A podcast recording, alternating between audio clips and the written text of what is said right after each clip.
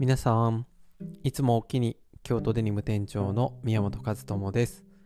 京都デニムは日本のこと京都で伝統工芸共有全染めを生かしたデニムや洋服カバンなど着物の本当の技を今に伝える活動をしている世界で唯一のブランドです。本日11月25日になりました。第17回目の放送です。本日の特集は新作のミニドクターショルダーバッグについてお話ししたいと思います。11月25日になりまして、えー、3連休が終わったところなんですけれど、えー、皆さん3連休はいかがお過ごしでしたでしょうか、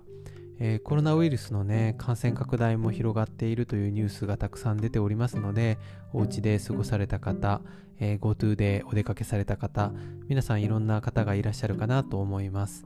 この京都も先、えー、回の3日前の放送で、えー、連休真ん中に放送した時に、えー、たくさん人が来てますよって言ってましたけどね、すごい人だったみたいですね。なんか嵐山のエリアは昨年の、え11月よりも6割も人が増えたとかっていうビッグデータも出てたぐらいなので、相当な人だったんじゃないかなと思います。えもみじも本当に見頃で、あの、どこも本当に綺麗なんですけれど、ここに来てぐっと寒くなってきたので、前回ご紹介した、例えばロザンジとか、新女堂とか、有名な、え、紅葉の名所も、だんだんもみじが今度はですね、下をもみじのカーペットとか絨毯になってるところとかも増えてるみたいですね。え前回その前にご紹介した、え栄冠堂とか、え南禅寺さんとか新女堂あたりはもう散り始めているのでもうちょっとすると下がもみじのカーペットになって上も下もという感じになるかもしれません。ここに来てなんですけどね、なんかこう毎回これは紅葉情報のラジオかっていうぐらいこのリアルタイムの話ばっかりしてますけれど街中あたりの方が逆に今度は見頃になってくる時期じゃないかなと思います。もしも次の週末に京都に来られたりする方があれば参考にしてください。えっ、ー、と例えばですねえっ、ー、と忠須の森下鴨神社のえー、忠須の森なんかはまだこれからだんだん色づき始めだと言われてますしあとこれも祇園とか街中になりますけど建仁寺さんとかのね、えー、もみじもこれから色づいてくるのでこの週末ぐらいになると見頃を迎えるんじゃないかなという感じです。えー、僕が知ってる情報はこの辺りなのでもし参考にされる方があったら是非足を運んでみてください。今日の特集はですね、新作のミニドクターショルダーバッグについてお話をいたします。前回もお話ししましたけど、えー、京都デニムはデニムや洋服、カバンなど、えー、着物の本当の技術、共有全染めで染めた世界で唯一のブランドですってお話を冒頭にいつもお話をしておるんですが、やっとですね、カバンがだんだんと仕上がってくるようになりました。今日は新作のミニドクターショルダーバッグについてお伝えいたします。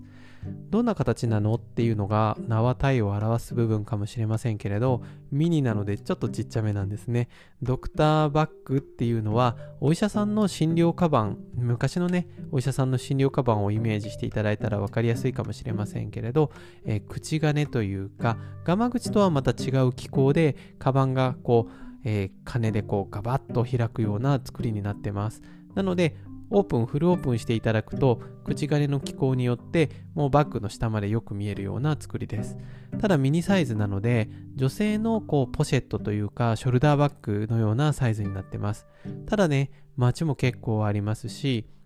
お財布とか携帯電話とか、もう本当に身の回りのものをパッと入れてお出かけするのにはすごくいいデザインだと思います。そして今回はですね、本革とデニムのコンビネーションで作ってありますので、こう口金の部分も金なんですけど、本革を全て巻きまして、すっごく丁寧に作ってあるんですよね。金属部分の口金に皮を巻いて皮巻きで仕上げるので、こうミリ単位の調整が必要なので、このクラスのバッグを作れる職人さんっていうのには、えー、かなり日本でも有数の技がいるというふうに言われております。私たちもすごくあのいい腕の職人さんにもう2年ぐらい前に出会いましてこの方にいろんなものをお願いもしていたんですけど今回少し時間をかけてこの本革を使った口金式のドクターバッグをちっちゃいサイズにして身の回りのものを入れてお出かけできるようなサイズにアップデートしましたしかもですね京都デニムなので一点一点が手仕事で友禅染めをされてます。今回初回で作ったモデルには京都デニムで人気な桜はもちろんですけれど桔梗のお花であったりとかあと歌川国吉の金魚の文様もありますし人気のね猫ちゃんとかの文様もあったりするので猫好きの方はぜひチェックしてみてください。それ以外桔梗の唐草文様とか桜でもねえピンク以外にブルーとか紫のものもあったりします。今回先行で、えー、数点だけオンラインストアから買っていただけるように出しておりますので、もしこの放送を聞いて気になるなーっていう方は早速オンラインストアでチェックしてみてください。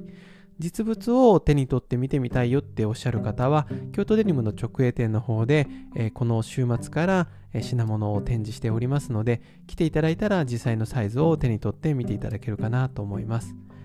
えー、今回のこのミニドクターショルダーバッグなんですけど使ってるデニムはねあの色落ちがしないデニムを使用しておりますので例えば薄いお色のお洋服とかとコーディネートしても色落ちとかを気にせずに使うことができます。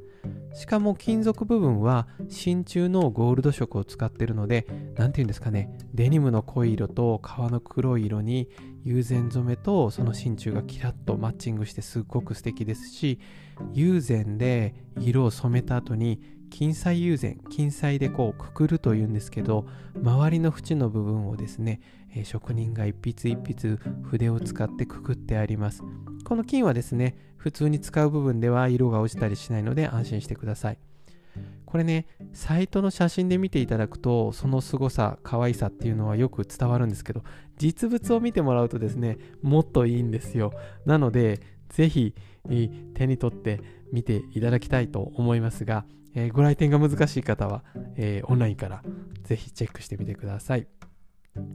えー、ラジオでね、この、ものを見せないで、こう、トークだけでおしゃべりするって、えー、原稿なしでこれやってるんですけれど、なかなか難しいですよね。えー、もう少し、うん、語彙を増やして、え言葉で伝えられるような努力を僕も頑張ってしていきたいなと思っております。もしもですね、質問とかがありましたら、LINE とか、え Twitter とかのコメントからも受け付けておりますので、ぜひ気軽にご質問してやってください。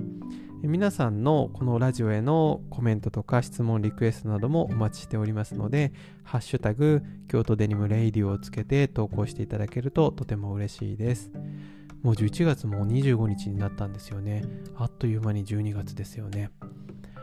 えー、12月になると僕前の放送でもお話をしたんですけど実は年に1回のイベントがあるんですイベントというか、えー、京都検定のことなんですけれど、今年は僕自身も京都検定の今度は2級に挑戦しようかなと思っております。昨年2級と3級を同時受験してすごく惜しいところで2級が取れませんでした。なので今年は1年勉強してと挑みたかったところなんですけれど、えー、コロナのせいにするわけじゃありませんけれどもなかなか取り組む時間がなかったのでこの放送をきっかけにあと、えー、3週間ちょっと、えー、駆け足になりますけれど京都検定の勉強もしながら、え進めていきたいなというふうに考えております。なのでですね、もうこれ終わるかなと思いきやまだ続くのかっていうところなんですけれども、えー、京都検定について僕の勉強も含めて、ちょっとこうね、えー、毎回最後にクイズを出すみたいな、えー、コーナーを勝手に今から始めます。え僕が受ける2級の問題で、実は実はね、4択なので、4分の1の確率で当たるんですけれど、すごいね、引っ掛け問題みたいなのが多いんですよね、京都検定。今日は、たまたま開いたテキストのページの問題を1個読んでみますね。えー、慶長11年、えー、1606年に豪商住倉良医が水運を開いた嵐山の河岸はどこかという問題です。あ、大井川、かっこ桂川、い、天神川、う、宇治川、え、高瀬川。この4択の中から選ぶんですね。で、京都に来られる方が、あの来られることが多い方は、あ、なんか、これって嵐山の河岸、河川ってあそこじゃんっていうふうに思うと思うんですけれど、えー、住倉良医っていう名前を聞いちゃうとこれ引っかかっちゃう問題かなと僕は思ってます。正解はあの大井川、桂川なんですけれど、えー、皆さんがもしもあのニュースとかでよく見られる、えー嵐山の渡月橋というのはこの大井川桂川にかかってるんですよね。ですから、えー、墨の倉領域が水運を開いた嵐山の河川というのはこの大井川というのが正解になると思います。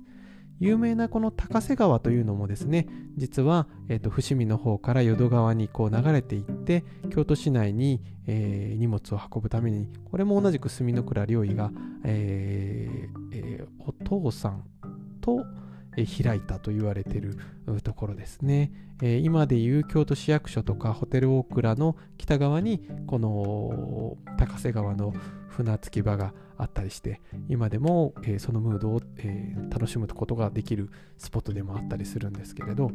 えー、こういうことをいろいろとこうね見ていくとですね問題解くだけじゃなくてああこうだなああだなとかって思いながら 思っちゃうのでなかなかこう勉強が進まないと思うんですけれど、まあ、あのね検定っていうのはね一つのこう目安ですのでですね楽しく勉強しながらとか、えっと皆さんと楽しくこう情報をシェアしながらお話ししていけたら僕は幸せなので、まあ、こんな勉強の仕方もいいかなと思っております。